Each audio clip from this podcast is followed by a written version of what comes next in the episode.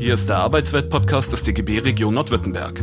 Reden wir über uns, unsere Arbeitsbedingungen, was in der Arbeitswelt passiert und was wir davon halten.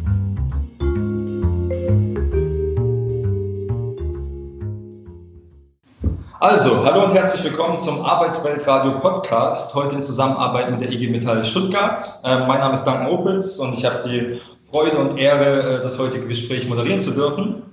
Äh, mit meinen beiden Gästen hier im virtuellen Studio spreche ich heute über eine Idee, die zu ganz merkwürdigen Allianzen führt. Ähm, es gibt wohl nur wenige Themen, bei denen sich auf der einen Seite Sarah Wagenknecht und Angela Merkel genauso einig sind, wie auf der anderen Seite Katja Kipping und Siemens-Chef Joe Keser. Ähm, aber für unser heutiges Thema trifft genau das eben zu, das bedingungslose Grundeinkommen. Das bedingungslose Grundeinkommen ist, wie der Name schon sagt, an keinerlei Bedingungen geknüpft. Ähm, vom Arbeitslosen bis zur Milliardärin soll es jedem Menschen in gleicher Höhe ausgezahlt werden, ganz unabhängig davon, ähm, wie der jeweilige Bedarf aussieht oder auch unabhängig davon, ähm, ob eine Gegenleistung erbracht wird. Kann sowas wirklich gerecht sein und wo liegen die Chancen und wo liegen die Risiken von diesem Konzept? Das wollen wir heute besprechen. In Deutschland setzt sich unter anderem der Verein Mein Grundeinkommen für die Einführung eines bedingungslosen Grundeinkommens ein. Ähm, der Verein finanziert sich über Spenden und verlost regelmäßig Grundeinkommen, die fast bedingungslos sind. Ähm, die Teilnahme an den Verlosungen bedarf nur einer Online-Registrierung und ähm, von einem richtigen bedingungslosen Grundeinkommen unterscheiden sich die Grundeinkommen vor allem dadurch, die verlosten Grundeinkommen vor allem dadurch, dass sie nur ein Jahr lang ausgezahlt werden. Also jeden Monat bekommen die Gewinner 1000 Euro von dem Verein überwiesen. Ähm, wer könnte uns die Idee eines bedingungslosen Grundeinkommens also besser näher bringen als eine Vertreterin des besagten Vereins? Deshalb freue ich mich sehr, dass Maiba Gödecke-Tort heute bei uns ist. Äh, Maiba ist Kommunikations- und Politikwissenschaftlerin und äh, leitet hauptamtlich die Öffentlichkeitsarbeit beim Verein Mein Grundeinkommen. Hallo und herzlich willkommen, Maiba. Hallo. Hallo. Aber im Arbeitsweltradio Podcast darf natürlich auch der gewerkschaftliche Blick nicht fehlen. Ähm, was sagt denn die Vertretung der Arbeitnehmerinnen und Arbeitnehmer zu einer Idee, die ein Einkommen ganz ohne geleistete Arbeit garantieren will? Ähm, fragen wir den Gewerkschaftssekretär des Deutschen Gewerkschaftsbunds für Nordwürttemberg, Peter Schad. Hallo Peter, auch schön, dass du da bist. Dankeschön. Ähm, meine erste Frage geht aber an dich, Maiba. Ähm, wozu brauchen wir denn überhaupt ein Grundeinkommen? Mhm. Also aktuell sehen wir das ja in der Corona-Krise, dass der Ruf nach einem Grundeinkommen äh, stärker geworden ist. Wir haben jetzt äh, so Meinungsforschungszahlen, dass äh, sich eine Mehrheit der Menschen in äh, Deutschland für ein Corona-Grundeinkommen ausgesprochen hat. Das bringen natürlich Krisen so mit sich, äh, dass auf einmal die Welt, wie wir sie kennen, ins Wanken gerät und man dann nach Sicherheit ruft. Das ist total verständlich. Was wir aber auch immer wieder klar machen müssen, ist das Grundeinkommen, was jetzt gerade diskutiert wird im Kontext von Corona, also dieses Corona-Geld, ist erstmal nur ein Krisengrundeinkommen. Das würde sich nochmal unterscheiden von einem bedingungslosen Grundeinkommen, für das wir als Verein stehen. Denn das Corona-Geld, was jetzt teilweise auch an Selbstständige ausgezahlt wurde, hier in Berlin, äh, das zeichnet sich dadurch aus, dass es vor allen Dingen an einzelne Gruppen geht ähm, und äh, dass es natürlich für einen befristeten Zeitraum ist. Was wir bei meinem Grundeinkommen halt wollen, ist, dass es ein Grundeinkommen für alle Menschen gibt, ähm, für einen unbefristeten Zeitraum, auch wenn wir das leider noch nicht verlosen können, aber wir arbeiten dran. Ähm, was das äh, Grundeinkommen aber jetzt gerade in der Krise zeigt oder auch schon die Wirkung äh, des Geldes, was jetzt im Zuge von Corona ausgezahlt wird, ist, dass es eine unglaubliche Sicherheit gibt und dass es sehr unbürokratisch und schnell bei den Menschen gelandet ist. Und ähm, eine ähnliche Wirkung sehen wir halt auch bei den Gewinnerinnen und Gewinnern des Grundeinkommens bei uns. Also wir verlosen ja jeden Monat bis zu 20 Grundeinkommen und fragen danach die Menschen, ob wir sie über dieses Jahr begleiten dürfen. Ähm, und die meisten haben sehr viel Lust, dann zu erzählen, wie es ihnen mit Grundeinkommen gegangen ist. Ähm, und was wir sehen, ist, dass es den Menschen deutlich besser geht. Also sie schlafen besser, Sie investieren in ihre Weiterbildung, ähm, die sie schon lange vor sich hergeschoben haben, aber ein ganzes Leben lang machen wollten. Ähm, sie geben ihr Geld ab an äh, Mitmenschen, die es vielleicht gerade mal dringender brauchen. Und äh, genau, und also wir haben da so ganz viele unterschiedliche Erlebnisse. Und ich glaube, eins ist besonders spannend und ähm, das ist vor allen Dingen in unserer heutigen Zeit total relevant, ist, dass es den Menschen gesundheitlich deutlich besser geht. Ähm, wir haben das jetzt aktuell gesehen in Finnland. Da gab es ja eine Studie zu Grundeinkommen. Ähm, da wurde ein Grundeinkommen, das war ein partielles Grundeinkommen, an 2000 Erwerbslose ausgezahlt. Äh, die haben das dann für drei Jahre bekommen und das Ganze wurde wissenschaftlich begleitet. Und das kommt natürlich noch nicht an bedingungsloses Grundeinkommen ran, was äh, in einer existenzsichernden Höhe sein sollte. Aber selbst da haben wir schon große Effekte gemerkt. Und ähm, zum einen, das war nicht ganz spannend, die Menschen wurden nicht fauler, ähm, sondern sind genauso gut in den Arbeitsmarkt äh, gekommen. Aber was sich noch gezeigt hat, ist, dass die Menschen weniger unter negativem Stress äh, äh, standen und äh, deswegen auch weniger psychische Erkrankungen hatten. Also wir haben hier so Auswirkungen gesehen im Bereich äh, Depression. Ähm, und was auch sehr interessant war, die Menschen konnten stärker und besser auf ihre kognitiven Fähigkeiten zurückgreifen. Und ich glaube, äh, das zeigt, wie relevant so ein Grundeinkommen sein könnte, denn momentan leben wir in einer Gesellschaft, die stark durch Existenzangst geprägt ist. Ähm, wir stehen vor großen Herausforderungen. Also wir haben den Klimawandel auf der einen Seite, wir haben die Digitalisierung, in dessen Zuge sich die Arbeitswelt äh, sehr verändern wird und die Leute werden halt unruhig und kriegen Ängste. Und dann haben wir sowas wie die Corona-Pandemie äh, äh aktuell. Ähm, und äh, genau, wir müssen darüber reden, was wir jetzt an Lösungen anbieten können, um Menschen gut durch solche Zeiten durchzutragen. Und da sollten wir unbedingt über das Grundeinkommen sprechen, denn äh, wir haben jetzt schon gesehen, dass äh, unser Staat, so wie er aufgebaut ist, äh, nicht ganz ausgereicht hat, um die Menschen da durchzubringen. Peter, ähm, Maeva hat gerade die Existenzangst angesprochen. Das klingt doch, klingt doch eigentlich ganz schlüssig, oder? Also wenn man sich vorstellt, dass äh, die Existenzangst, unter der heute tatsächlich viele Menschen leiden, die Angst auch bei arbeitenden Menschen auf Hartz-IV-Niveau zu fallen mit der ganzen Schikane, die damit auch einhergeht, würde doch eigentlich auch im Interesse der Gewerkschaften liegen, dass die Menschen, unabhängig davon, ob sie Arbeit haben oder nicht, auf jeden Fall abgesichert sind und nicht mehr so leicht erpressbar wären, oder? Oder sehe ich das falsch? Du hast auf jeden Fall zwei Punkte genannt, die ich gerne separat behandeln würde. Das eine ist erstmal die Sicherheit, das Geld zu bekommen und damit ähm, eine gewisse ökonomische Stabilität haben. Dazu wäre erstmal zu sagen, das bedingungslose Grundeinkommen, wie es in der Debatte vorkommt, ist ja nicht wie jetzt bei der Studie, die wir in Finnland gesehen haben, wo also Arbeitslosen zusätzlich zu allen Leistungen, die sie bekommen, ein bestimmter Geldbetrag ausgezahlt wird. Sondern wie es diskutiert wird, ist als unbürokratische, das Stichwort ist gerade auch schon gefallen, Alternative zu den Sozialabgaben. Das heißt, man hat dann einen bestimmten Schlüsselbetrag X, den Leute bekommen. Das wirkt auf der einen Seite ganz ähm, interessant und auch äh, ganz, äh, soll man sagen, euphorisch auf Leute, die in diesem Hartz-IV-Räderwerk sind, die also ständig mit äh, verschiedensten Schikanen zu kämpfen haben, die regelmäßig zum Amt gehen müssen, Nachweise führen müssen, Möglichkeit haben, das entzogen zu bekommen. Da gibt es also eine Menge Zumutungen, die in diesem System sind. Und denen wird jetzt offeriert, zu sagen, hier, es gibt einen Standard, einen festen Betrag, den ihr jeden Monat bekommt. Die andere Seite, die verloren geht, wenn man sich auf diese individuellen Schicksale kapriziert und sagt, hier, das ist doch ganz klar, da findet Entlastung statt, ist. Die andere Seite dieser Bürokratisierung, äh, wie das gerne genannt wird, ist ja die Überprüfung, inwiefern Leuten da was zusteht. Das hat auch die Seite, dass ja viele Leute mehr bekommen als 1000 Euro, was jetzt zum Beispiel hier diskutiert wird, weil eben festgehalten wird, da gibt es Härtefall, da gibt es Wohngeld, da äh, gibt es unterschiedliche Sätze, je nachdem, ob Menschen äh, behindert sind oder nicht, also Behinderung haben. Es gibt äh, diverse Faktoren, die da jetzt reinspielen. Muss man kein Freund von Hartz IV sein, bin ich auch nicht, aber das wäre die andere Seite, dass wenn man das individuelle Schicksal betrachtet, dass nicht nur die Leute gibt, die freudig sagen, super, da würde ich mehr am Ende rausbekommen und die Schikane fällt weg, sondern durchaus auch die Angst der Leute, auch berechtigterweise zu sagen, da bekommen wir weniger am Ende raus wie bisher. Also das vielleicht erstmal zu dieser individuellen Betroffenheit. Den zweiten Teil, wo ich am Anfang gesagt habe, das würde ich gerne kurz absondern. Äh, du hast auch das Wort Erpressbarkeit genannt.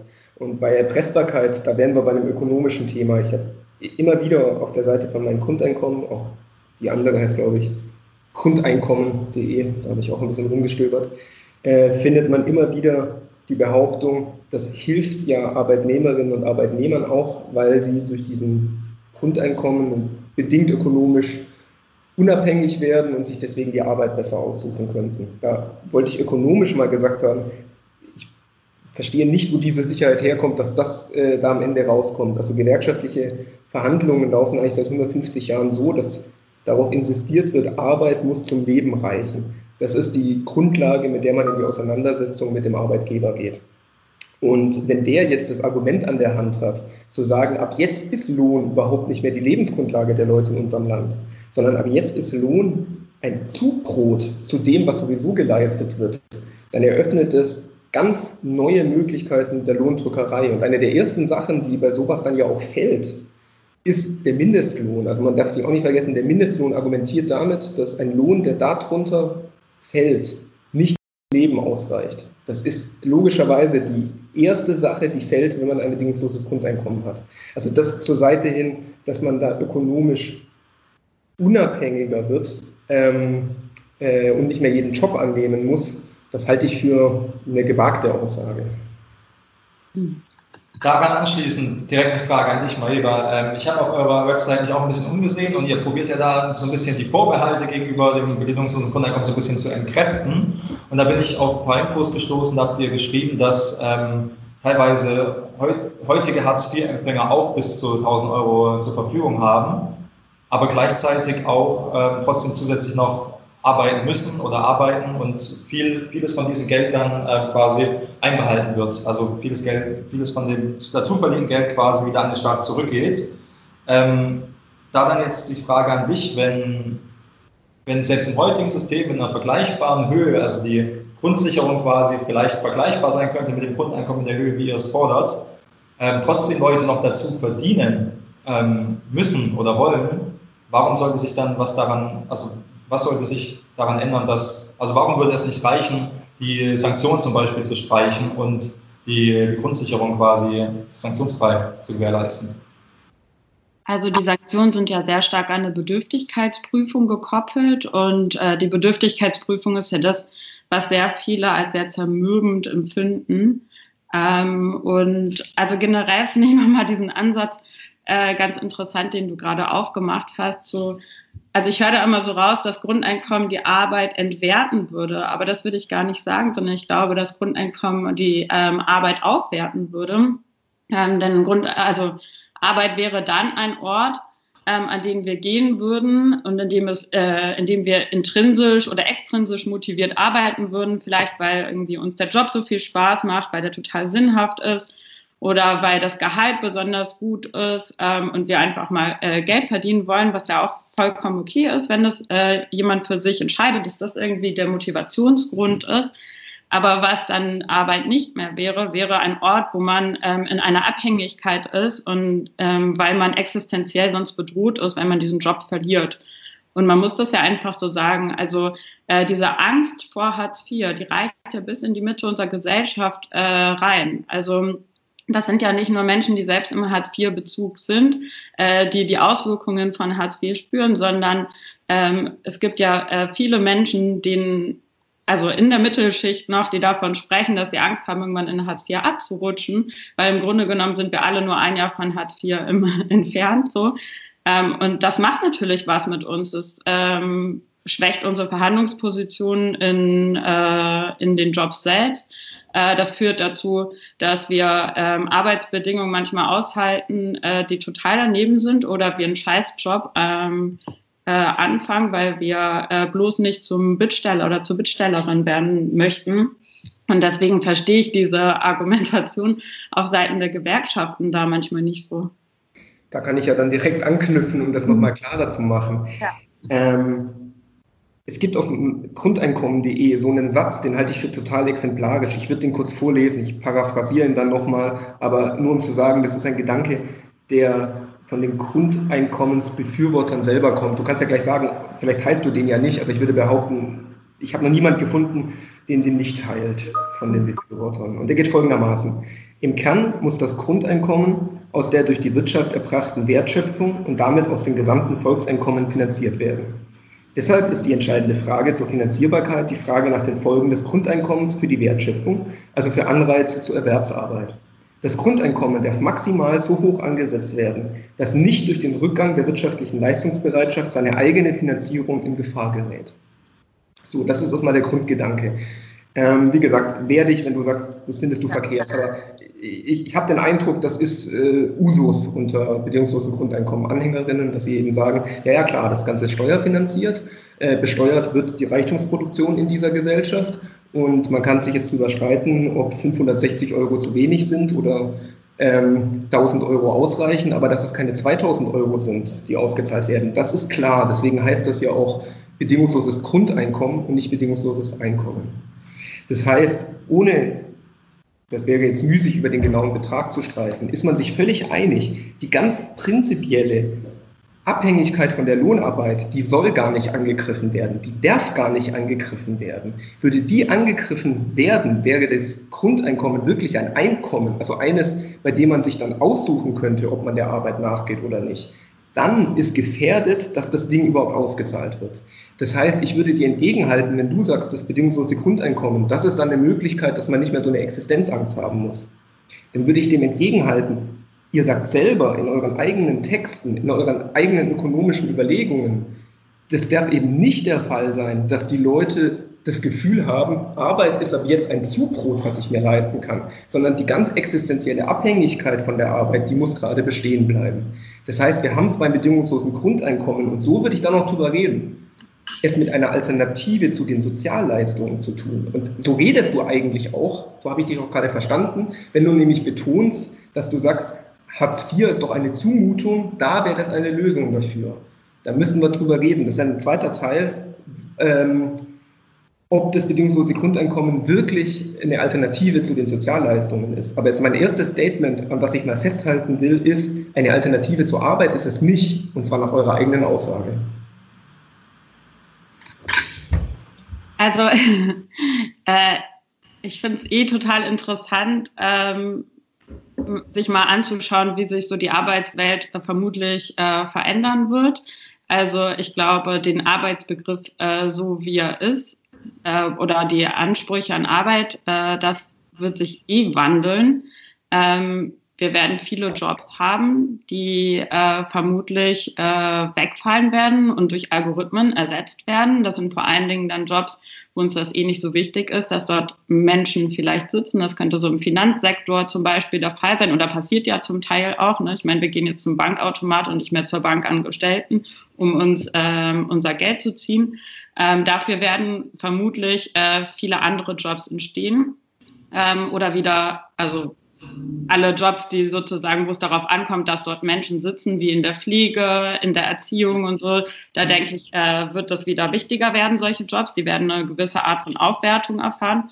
Und dann wird es äh, ganz viele neue Jobs entstehen, von denen wir noch, jetzt noch gar nicht wissen, äh, was das sein werden. Also es könnte dann irgendeine Drohnenflottenmanagerin oder sowas sein.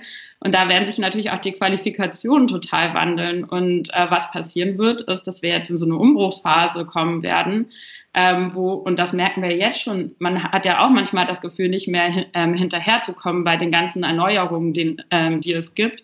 Wir werden nicht mehr lineare Erwerbsbiografien haben, dass wir irgendwie mit 20 einen Job gelernt haben, den wir dann bis 65 durchgehend machen werden. Also es wird vereinzelt noch Leute geben, bei denen das so ist, aber ich vermute, in Zukunft wird das nicht mehr so sein. Das heißt, unser ganzes Leben wird, also wir werden ähm, nicht mehr durchgehend in einer Position aufsteigen, sondern wir werden wahrscheinlich mehrfach umlernen. Wir werden äh, Qualifikationsphasen haben, in denen wir uns mit Weiterbildung beschäftigen. Wir werden vielleicht Phasen haben, wo uns die Kindererziehung total wichtig ist als Familie. Ähm, und ich glaube, dass wir etwas brauchen, ein System, was uns durch diese Zeiten halt äh, trägt. Und äh, deswegen glaube ich schon, dass wir eine Art Grundeinkommen und Einkommen brauchen, ähm, was unabhängig von dieser Erwerbsarbeit funktioniert, was uns äh, die Sicherheit gibt, dass wir uns diesen neuen Herausforderungen stellen können. Und ähm, trotzdem bin ich dafür, dass es weiterhin einen Mindestlohn geben wird. Ähm, also ich habe auch ein starkes gewerkschaftliches Herz. Ähm, meine Eltern sind beide gewerkschaftlich organisiert gewesen. Also ich glaube, gerade diese Kämpfe wird es weitergeben und die, äh, dafür braucht es auch ganz stark die Gewerkschaften. Also ich sehe nicht, dass sich das unbedingt widersprechen muss. Nur ich verstehe nicht, in welche Verhandlungsposition wir uns da begeben, dass wir sagen, ähm, dass wir alle unsere Existenz an diese Arbeit knüpfen ähm, anstatt zu sagen, okay, wir wollen einen bestimmten Preis, äh, den äh, wir ausgezahlt bekommen für die Arbeit, die wir leisten. Und also ich glaube, das ist eine ganz andere Verhandlungsposition, die wir da einnehmen. Ähm, und ich meine, also äh, jeder, der mal in so einem richtigen schlimmen Job war, weiß, wie schrecklich sich das anfühlt, wenn man da nicht rauskommt, weil man sonst nicht weiß, wie man irgendwie seine Miete bezahlen muss. Also ich verstehe diese Argumentation tatsächlich nicht. Aber wenn ich da kurz einhaken darf, in dem Fall müsste es ja, also es geht jetzt so ein bisschen, ihr habt jetzt so ein bisschen aneinander vorbeigesprochen, weil in dem Fall müsste ja das Einkommen so, das bedingungslose Einkommen oder Grundeinkommen ja so hoch sein, äh, dass man davon leben kann und dass man ja. nicht darauf angewiesen ist, da Genau, also wie, wie hoch stellt ihr euch das dann vor? Wir müssen es jetzt hier nicht in Zahlenspielereien verlieren, aber auf eurer Website habe ich wahrgenommen, dass ihr äh, diese 1000 Euro sehr stark vertretet. In der Höhe verlost ihr es ja auch, aber von 1000 Euro kann man ja jetzt nicht in jeder deutschen Stadt überleben. Äh, absolut. Also ähm, wir ähm, treten nicht für ein bestimmtes Finanzierungsmodell ein. Die 1000 Euro haben wir damals gewählt, weil das war so die übliche Höhe, die so diskutiert worden ist. Mittlerweile äh, diskutieren wir gerade intern heiß, ob die 1000 Euro noch angemessen sind ähm, für die derzeitigen Kosten, die man zum Teil in bestimmten Gebieten hat. Ähm, und ähm, was wir so rausgefunden haben, ist, dass die meisten sich so ein Grundeinkommen zwischen 1100 und 1200 ähm, Euro äh, wünschen. Ähm, genau, also vermutlich das. Wir orientieren uns bei der ähm, Sache eigentlich ähm, an, dem, an der Definition vom Netzwerkgrundeinkommen. Die haben gesagt, dass sie ein Existenz- und also dass ein Grundeinkommen, ein bedingungsloses Grundeinkommen Existenz- und Teilhabe sichernd sein sollte dass es individuell einen individuellen Rechtsanspruch darstellt, dass es für alle ausgezahlt werden sollte und dass es bedingungslos ist. Und das ist so grob die Kategorie, an die wir uns orientieren. Ja. Und das heißt ja nicht, ähm, weil du das vorhin angesprochen hast, dass irgendwie Menschen mit Behinderung oder so nicht weitere ähm, Sozialleistungen ähm, obendrauf bekommen könnten. Also hier geht es eher dann darum, dass wir Arbeitslosengeld 1 und Arbeitslosengeld 2 ähm, oder zumindest das Arbeitslosengeld 2 äh, dann und das BAföG und Kindergeld wahrscheinlich wegfallen würde. Ja, und am Ende muss man auch noch dazu sagen, also das wird halt sehr häufig falsch verstanden beim Grundeinkommen, aber Grundein oder ein bedingungsloses Grundeinkommen ist ja kein Geld on top. Also wir äh, werden ja schon, also wenn der Millionär das Grundeinkommen bekommt, dann wird er vermutlich am Ende des ähm, Jahres mehr Steuern zahlen müssen. Und dann wird sich das auch wieder ausgleichen können. Also wir werden natürlich über Einkommen einen Teil ähm, wieder reinbekommen, indem äh, wir dann ähm, die Einkommensteuer verändern. Ähm, aber wir müssen auch mal darüber nachdenken. Also ich glaube, es gibt ja unglaublich viele äh, Wirtschaftsunternehmen, die gerade durch die Digitalisierung total profitieren ähm, die einfach äh, sehr viele Algorithmen einsetzen ähm, und äh, die eine ähm, hohe Wertschöpfung ähm, generieren. Und diese Wertschöpfung wird durch die Digitalisierung einfach noch weiter steigern. Und wir müssen uns einfach mal fragen, wie wir diese Wertschöpfung wieder in unser Sozialsystem eingespeist bekommen, anstatt die so verpuffen zu lassen. Aber genau, genau zu dem Punkt, ähm, du hast über die Veränderungen der Arbeitswelt bereits geredet, was mit Arbeit 4.0, Industrie 4.0 passiert. Und du hast da was unterstellt als Zukunftsvision, wenn du sagst, naja, die machen ganz viele Leute überflüssig. Da werden ganz viele Leute nicht mehr gebraucht werden. Wo mir erstmal wichtig wäre, das ist eine Kampfansage von Unternehmerseite, in der gesagt wird, ganz viele Leute werden wir in Zukunft nicht mehr brauchen. Das ist erst einmal noch kein Bild der Zukunft, was unveränderbar ist, sondern das ist erst einmal die Unternehmerseite, wie die sich vorstellt, dass in Zukunft äh, ihr Geschäft funktioniert. Und da kommen die mit dem bedingungslosen Grundeinkommen, wenn die das unterstützen. Mir geht es nicht darum, das wäre vielleicht mal wichtig zu trennen, was man sich alles Schönes vorstellen kann. Also wenn bedingungsloses Grundeinkommen gedacht ist als Zusatz zu der Sozialversicherung, wie es das gibt, als Zusatz zur Arbeit, und dann sagt man, und dann wird das auch gar keinen Einfluss auf die Tarifverhandlungen haben und der Staat wird dann auch nicht den Mindestlohn kürzen. Also wenn man sich einfach von allem das zusammensucht, was einem am besten gefällt, dann hat doch kein Mensch was dagegen, dass da Geld an Leute verteilt wird. Also das, um was es mir geht, ist eine politökonomische Analyse und zu fragen, ist das zum Beispiel das Modell, was überhaupt staatlicherweise gerade diskutiert wird? Und da würde ich sagen, ist es nicht. Die machen nämlich auf der einen Seite die Ansage und sagen, wir brauchen euch nicht mehr. Es ist billiger, wenn wir mit der Digitalisierung, mit der Produktivitätsschub, der jetzt kommt, ganz viele Leute überflüssig machen und äh, die restlichen Leute dürfen dann weiterhin ihre 40 Stunden arbeiten. Und dann setzen die sogar noch einen drauf und sagen, die Leute, die wir überflüssig machen, die finanzieren wir nicht mehr, wie es bisher ist, über die Sozialkassen, das heißt paritätisch, das heißt immerhin zahlt die Hälfte des Arbeitslosengeldes, zahlt die Hälfte des Krankengeldes, die Hälfte des, das zahlt alles der Arbeitgeber, sondern die wollen eine völlige Freiheit bei der Kalkulation ihrer Lohnkosten und sagen jetzt, und diejenigen, die wir in unserer Produktion nicht mehr brauchen, wo die auch wirklich ernsthaft Statements rausgeben, wie in Davos, wo sie gleichzeitig gesagt haben, wollen bedingungsloses Grundeinkommen und die Hälfte aller Arbeitsplätze werden wir in den nächsten zehn Jahren überflüssig machen. Und dann sagen die sogar noch, ja, das, das, das können wir nicht mehr finanzieren. Also die, die werden wir nicht mittragen. Wie wäre es denn mit einem steuerfinanzierten bedingungslosen Grundeinkommen? Das heißt, einerseits zu sagen, wir machen euch überflüssig, ihr werdet nicht mehr benötigt und auf der anderen Seite zu sagen, die Finanzierung werden wir dann, das ist mal ganz salopp gesagt, von der Klasse für die Klasse. Also die Steuer sollen äh, dann die Leute zahlen, die arbeiten und damit dann insgesamt ein Grundsockel, damit alle irgendwie leben können. Also um es kurz zu machen, was mir bei deiner Vision, wie du sie zeichnest, seltsam gesetzt erscheint, wenn du einfach hinnimmst und sagst, naja, Arbeit, das wird in Zukunft etwas sein, das wird für uns alle nicht mehr ähm, 40 äh, Jahre lang unser bestimmendes Moment sein, mit dem wir unser Kleingeld bekommen, sondern ganz viele von uns werden da überflüssig gemacht. Das klingt doch, wenn überhaupt, nur für denjenigen interessant, der sich die ganze Zeit ausmalt, ein bedingungsloses Grundeinkommen, mit dem man dann, naja, eben in Saus und Braus lebt. Und da wollte ich also nochmal darauf verweisen, was ich vorhin gesagt habe. Ihr sagt selber, das wird es nicht sein. Der Stachel, der muss immer sitzen, dass die Leute sich ständig bewerben und überlegen, was kann ich doch machen. Ihr, ihr sagt selber, ich lese den Satz nochmal vor, dass nicht der Rückgang der wirtschaftlichen Leistungsbereitschaft eine eigene äh, Finanzierung gefährdet. Und solange das gegeben ist, ist es doch keine Utopie, sondern das ist, da stehlen sich die Unternehmerseite komplett aus der Finanzierung dieser Sozialkassen?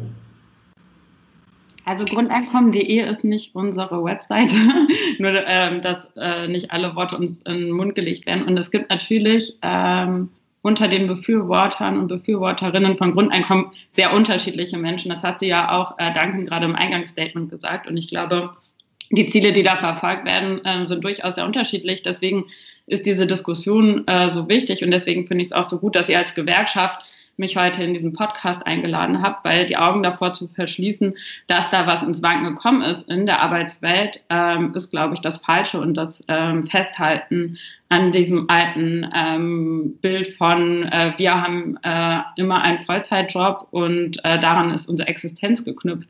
Ähm, also was, versteht mich nicht falsch, äh, ich glaube nicht, dass durch die Digitalisierung äh, Menschen weniger wichtig äh, werden in der Arbeitswelt. Ich glaube einfach nur, dass es eine Verschiebung gibt und das, was ich vorhin auch gesagt habe, dass es einfach stärkere Qualifikationsphasen gibt. Und ähm, ich glaube, euer DGB-Chef Hoffmann, der hat das ja auch gesagt, der hat so ein bisschen die Befürchtung, das Grundeinkommen wäre wie so eine, und ich glaube, darauf ziehst du jetzt auch mit deiner Argumentation ein, wie so eine Art Abwrackprämie oder sowas. Das sehe ich gar nicht so. Also ich sehe das als ähm, Thema, ähm, das ähm, wie ein soziales Sicherungspolster, was uns halt sowohl durch gute als auch durch schlechtere Zeiten im Leben trägt.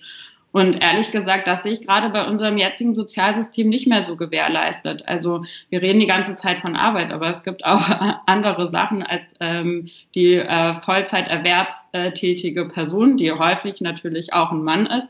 Also kein Wunder, dass jetzt ähm, auch bei den Gewerkschaften die ersten Frauen sich für Grundeinkommen aussprechen. Also ich glaube, die DGB Frauen haben sich jetzt dafür ausgesprochen und IG Bau Frauen.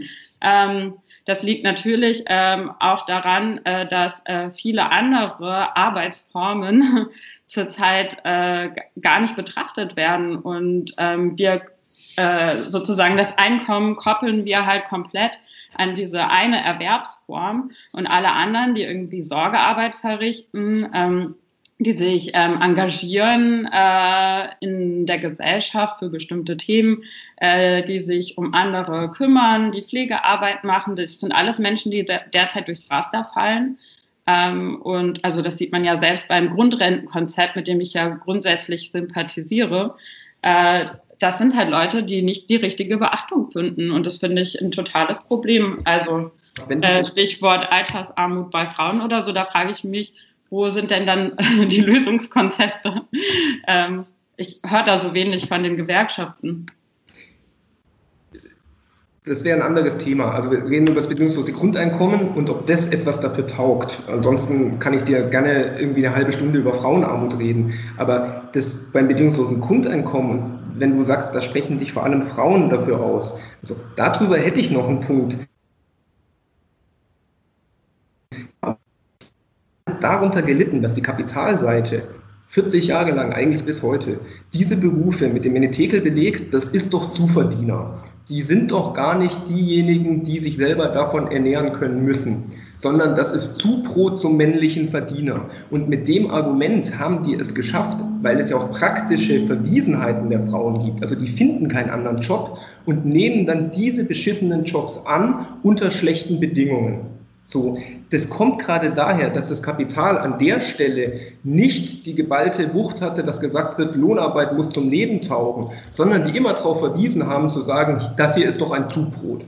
Und mit dem bedingungslosen Grundeinkommen, wo du sagst, das wäre eine Lösung für dieses Problem, wiederholt man genau das, dass nämlich das Kapital die Nummer überhaupt hat in jeder Tarifverhandlung, erst einmal Pflegerinnen äh, und an was du alles denken magst dann, damit begegnet, dass sie sagt, naja, jetzt müssen wir nochmal ganz neu über die Löhne nachdenken. Was wir jetzt nämlich bezahlen, das ist nicht mehr dein Lebensunterhalt. Der ist jetzt durch das bedingungslose Grundeinkommen gegeben. Das heißt, jetzt ist die Frage Zubrot. Und diese Verwiesenheit, von der er immer sagt, da sind die Leute weniger darauf angewiesen, da hast du dann gesagt, das Zitat ist nicht von euch. Das mag ja sein, aber dann müsstest du mir was dazu erzählen, wie, ob du sagst, diesen Widerspruch gibt es nicht. Weil ich würde sagen, dieser Widerspruch, den zumindest die von Grundeinkommen.de gesehen haben, der liegt doch wirklich im Grundeinkommen. Dass auf der einen Seite behauptet wird, das wäre eine Alternative zur Lohnarbeit, weil so viel Arbeit wird nicht mehr gebraucht. Und auf der anderen Seite weiß man, man darf es nicht so hoch machen, dass sich wirklich die Leute nicht mehr gezwungen sehen zum Arbeiten. Weil würden sie das nicht sehen, dann ist schon die Frage, wie soll dann die Wertschöpfung stattfinden, aus der das bezahlt werden soll.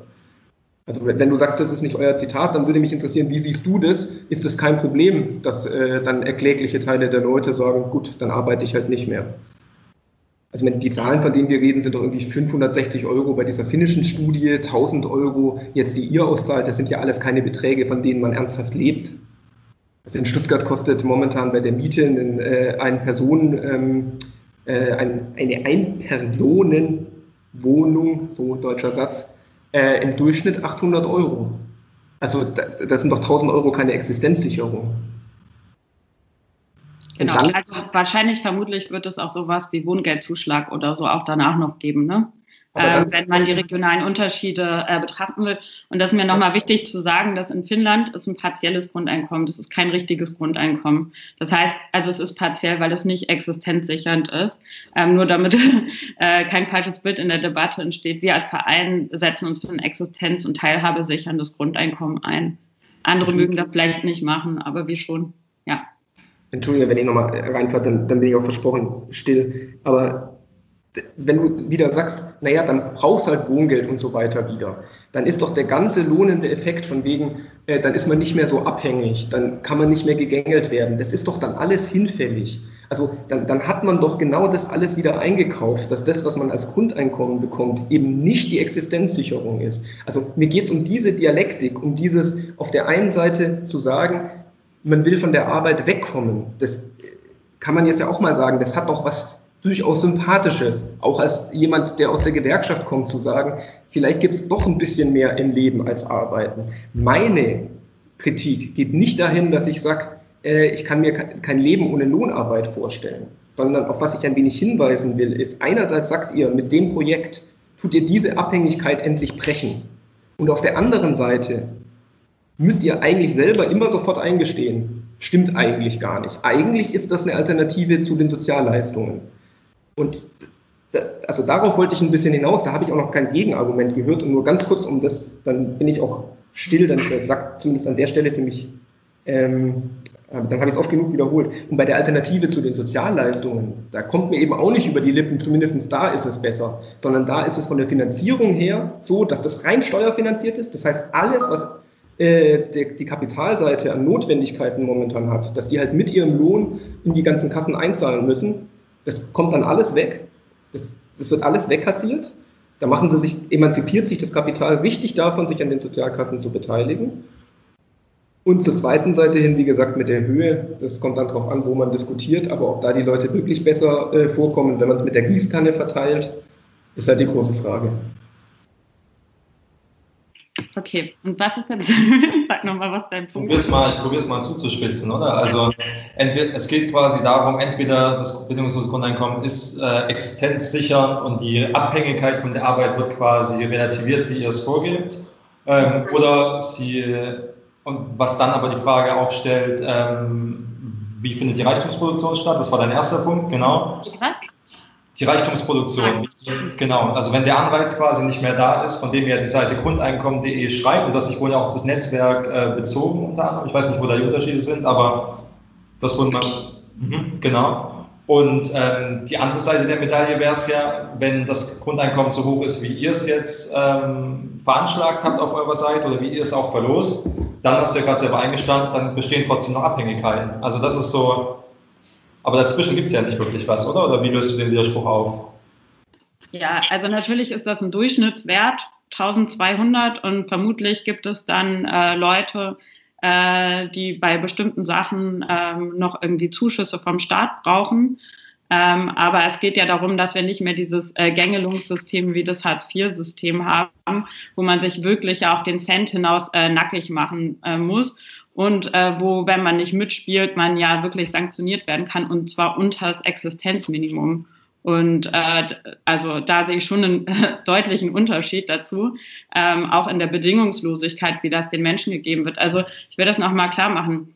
Ähm, was dahinter steckt, ist ja ein, einfach ein anderes Menschenbild. Also äh, wir geben den äh, Menschen einen Vertrauensvorschuss und ähm, wir glauben, dass dieser Vertrauensvorschuss äh, wirkt. Also zumindest haben wir Indiz oder sammeln wir gerade Indizien durch unsere Verlosung, äh, während das System, so wie es momentan ausgerichtet ist, darauf äh, äh, fußt, dass äh, der Mensch kontrolliert, sanktioniert werden muss, in das System gepresst werden muss und dann, also und äh, da glaube ich, kommen wir gerade nicht so richtig zusammen. Ähm, der muss arbeiten. Also, oder diese Existenz ist so stark daran geknüpft. Ähm, und äh, das wollen wir nicht. Also was man jetzt zum Beispiel in der Corona-Krise sieht, die Leute, die jetzt so Geld bekommen haben vom Staat, ähm, erstmal ja auch bedingungslose Auszahlung, die haben ja jetzt keinen Bock zu Hause zu hängen und äh, nichts zu machen. Die wollen ja in ihre Berufe zurück.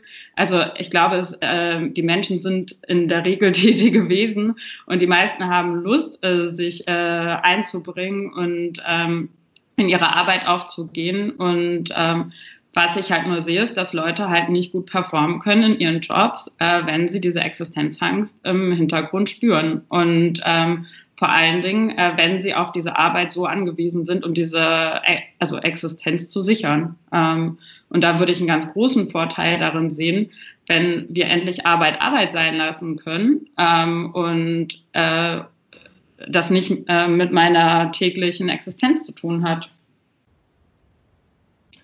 Gut. Genau, also vielleicht kann ich noch mal ein Beispiel oder so ein paar äh, Beispiele okay. nennen. Ne? Also so zum äh, Thema Gesundheit und negativer Stress. Ähm, wir hatten, also die Mehrheit unserer Gewinnerinnen und Gewinner hat ja berichtet, dass es ihnen gesundheitlich deutlich besser ging. Das fängt mit so ganz einfachen, simplen Sachen an wie einem besseren Schlaf. Aber es schlafen nun mal sehr viele Menschen sehr schlecht. Ähm, aber wir hatten halt auch äh, extremere Fälle dabei und das fand ich total spannend. Also wir hatten zum Beispiel eine Person, die an Morbus Crohn erkrankt war und die in einem ständigen Streit mit dem Arbeitgeber war. Ähm, und das war äh, super zermürbend für diese Person. Und ähm, der ging es deutlich, also Morbus Crohn ist ja eine Darmerkrankung, die durch Stress ausgelöst wird. Und das war wirklich, also und Grundeinkommen ist sicherlich kein Heilmittel, schon gar nicht äh, für irgendwie äh, bestimmte Krankheiten oder bestimmte gesellschaftliche Zustände. Ähm, aber gerade beim Stress zeichnet sich ab, dass es ähm, einen großen Einfluss gibt. Und der konnte zum ersten Mal in diesem Jahr sein Cortison absetzen. Und ähm, also was das auch an Gesundheitskosten einspart. Also ich meine, man muss sich das auch mal, mal umdenken, äh, was das mit uns Menschen macht, wenn wir gesünder wieder zur Arbeit gehen können und weniger negativen Stress haben. Ich würde das nicht einfach so hinten runterfallen lassen. Also ich glaube, das ist ein ganz wichtiger Punkt, über den wir sprechen müssen. Ähm, wie gesagt, ähm, mein, mein, mein, meine, meine ökonomischen Hinweise gingen dahin, dass ich bezweifle, dass das am Ende dabei rauskommt. Und ich äh, würde halt auch ganz massiv bezweifeln, dass das, was ihr als Verein macht, dass ihr an Leute 1000 Euro auszahlt, zusätzlich zur Arbeit, ohne dass an den äh, Arbeitsverhältnissen dadurch sich ja irgendwas verändert dass das ein Indikator dafür ist, wie sich ein bedingungsloses Grundeinkommen politökonomisch auf eine Gesellschaft auswirkt, die das flächendeckend einführt. Also, dass es eine positive Wirkung hat, dass man Leuten im Endeffekt 12.000 Euro übers Jahr zusteckt. Ähm, das will ich, weiß Gott, nicht bezweifeln. Also die heilsame Wirkung von Geld in einer Gesellschaft, in der alles vom Geld abhängig gemacht ist, die ist äh, unbezweifelt. Also, dass man sich hier alles äh, äh, was man sich nur denken kann, äh, mit, mit Geld zugänglich macht und deswegen auch deutlich entspannter ist, wenn man davon mehr unterm Kopfkissen hat, keine Frage. Meine Argumente gingen ja immerhin dahin zu bezweifeln, dass das am Ende dafür sorgt, dass die Leute mehr Geld in der Tasche haben, weil eben, muss ich jetzt nicht wiederholen, sich so ein bedingungsloses Grundeinkommen eben relativieren muss daran, dass die Leute weiter zur Arbeit müssen und wie sich das auf Arbeits- Bedingungen auswirkt, eben ein ungeschriebenes Blatt ist. Das ja. ist dann eine Frage auch der Tarifauseinandersetzung, das ist klar. Aber dass man der anderen Seite erst einmal die Möglichkeit gibt, massiv Löhne zu kürzen, mit der Begründung, das ist jetzt nicht mehr das Lebensmittel der Leute schlechthin. Das war mein Versuch zu intervenieren. Also ich glaube, das relativiert sich nicht das Ökonomische daran, dass man sagt, Leuten geht es besser, wenn sie mehr Geld haben. Das unbezweifelt, das ist das, was wir als äh, Gewerkschaft eintreten. Die Frage ist, leistet das bedingungslose Grundeinkommen das? Und dafür ist es, glaube ich, wenig, wenig hilfreich, dass man Leuten Geld äh, gibt und dann sagt, äh, das ist ein Grundeinkommen über ein Jahr. Äh, ich habe doch mal eine Frage. Äh, also du argumentierst äh, gegen das Grundeinkommen, weil du befürchtest, dass die gewerkschaftlichen Kämpfe schwieriger werden. Verstehe ich das richtig? Nein, nicht die gewerkschaftlichen Kämpfe, sondern das Grundeinkommen hat doch den Widerspruch, dass man, der, dass man der, dass bisher die Leute zur Arbeit gehen und das ihr einziges Lebensmittel ist. Und das wird auf jeden Fall von Unternehmerseite kommen. Das ist so sicher wie das Amen in der Kirche. Dass die sagen, jetzt sind wir zu Brot. Jetzt ist Arbeit nicht mehr Lebensmittel. Wie kann es sein, dass es jetzt Mindestlohn gibt und sonst was? Jetzt will ich nicht prophezeien, dass die das durchsetzen können. Ich habe keine Glaskugel. Aber da wird ein massiver Angriff vorangetrieben werden. Genauso wie das erste ist, dass die Politik, wenn sie das einführt, das Grundeinkommen jetzt schon immer diskutiert als Alternative zu den Sozialsystemen. Also, das also, halte ich eben für sehr unzufrieden. Frage. ähm, also äh, lassen wir die Menschen dann äh, lieber in der Abhängigkeit und in den blöden Jobs, weil sie da nicht rauskommen, weil das Einzige, was denen dann blüht, ist Hartz IV. Also ist das dann die Alternative, äh, dass wir die Zustände dann lieber so äh, lassen? Das äh, leuchtet mir nicht ein. Naja, das, das ist doch jetzt ganz komisch. Jetzt habe ich versucht zu zeigen, ob das überzeugend war oder nicht. Musst du dann entscheiden oder die Zuhörerinnen und Zuhörer, dass das bedingungslose Grundeinkommen an dem Widerspruch laboriert, dass es die Leute von der Lohnarbeit gar nicht emanzipiert, wie du behauptest, weil es immer voraussetzt, dass die Leute weiterhin eine intrinsische Motivation brauchen, zur Arbeit zu gehen und vor allem auch eine extrinsische, nämlich das Geld darf nicht reichen. So, jetzt habe ich also gesagt, das ist keine Lösung und jetzt machst du daraus, umgekehrt zu sagen, dann willst du also, dass alles bleibt, wie es ist. Nein, das war nicht mein Argument, sondern ich habe gesagt, das hier ist nicht die Lösung für die Probleme, vor denen wir stehen. Wenn du dich dafür interessierst, was wir als Gewerkschaft vorschlagen, äh, wie man die bestehenden Verhältnisse und das, was als Industrie 4.0 auf uns zukommt, wie man damit umzugehen hat, was man daran zu kritisieren hat und wie man sich organisieren muss, dann haben wir ein anderes Thema auf dem Tisch. Also das wäre doch heute, das macht ja auch keinen Sinn, wir wollen über das bedingungslose Grundeinkommen diskutieren und dann sage ich, das finde ich nicht gut. Ich rede mal 20 Minuten über mein Programm. Also äh, das kann ich jetzt nicht leisten, aber vielleicht als Hinweis, dann äh, wäre ich von meiner Stelle auch fertig. Äh, ich habe ja meine Dissertation zum Thema Industrie 4.0 geschrieben, die kommt im August raus. Da kann man ein bisschen was drüber lesen, äh, was da für ökonomische Notwendigkeiten passieren. Also ein bisschen Werbung an der Stelle. Also es gibt durchaus da ein paar Überlegungen, ähm, aber ich hatte versucht, den Fokus darauf zu legen, warum ich das bedingungslose Grundeinkommen nicht für eine Lösung halte und nicht konstruktiv zu überlegen, was man stattdessen tun muss. Da hast du natürlich recht. Vielleicht eine kurze abschließende Frage an dich, Mariba. Ähm, ich habe angefangen äh, mit den merkwürdigen Allianzen. Da würde ich mich mal von dir interessieren, dass ja viel mit dem Thema beschäftigt. seit, ich weiß nicht, ob du seit Anfang an, von Anfang an dabei bist, aber seit 2014 macht der, der Verein, mit dem du tätig bist, setzt sich ja dafür ein. Wie erklärst du dir denn, dass ähm, auch stark von Arbeitgeberseite, also ich denke an Götz Werner von den DM-Gründer oder auch Joe Keser von Siemens, den ich vorhin erwähnt habe, wie erklärst du dir denn, dass äh, auch von Arbeitgeberseite die Idee so stark äh, nach vorne gebracht wird? Also ich kann mir schon vorstellen, und das sage ich jetzt auch ganz unverblümt, und das, äh, sprich, äh, ne, das sind ja auch die Punkte, die die Gewerkschaften zu Recht kritisieren, dass äh, gerade auf Arbeitnehmerseite halt gesehen wird, dass sich die Arbeitswelt wandelt. Dort kommt das Thema natürlich als allererstes an. Ähm, und denen ist schon klar, dass äh, wenn die irgendwann vielleicht Menschen in bestimmten Sektoren entlassen äh, werden oder entlassen müssen oder ähm, durch Algorithmen ersetzen, ähm, dass äh, das schon den sozialen Frieden, äh, den wir im Land haben, auf die Probe stellt. Ähm, deswegen werden die wahrscheinlich das Thema vorantreiben.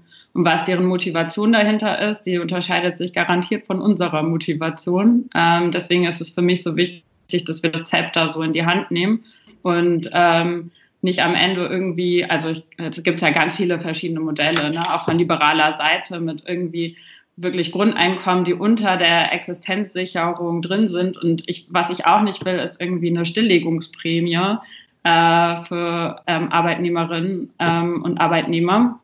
Ähm, genau. Aber natürlich gibt es da gewisse Vereinnahmungen des Themas. Okay, gut. Ähm, ich hoffe, wir haben unseren Hörerinnen und Hörern das Thema ein bisschen näher gebracht, auch den gewerkschaftlichen Blick darauf. Ich danke euch beiden, dass ihr heute dabei wart. Bleibt gesund, weiterhin viel Erfolg euch beiden und bis zum nächsten Mal. Danke. Ja, vielen Dank. Und ähm, ich freue mich immer, dass ihr diese Kämpfe kämpft und ich finde sie weiterhin wichtig, auch mit Grundeinkommen. Das war der Arbeitswelt-Podcast des DGB Region Nordwürttemberg. Mehr Infos, Videos und alle Folgen findet ihr auf unserem YouTube-Kanal. Folgt uns auch auf Instagram, Twitter und Facebook.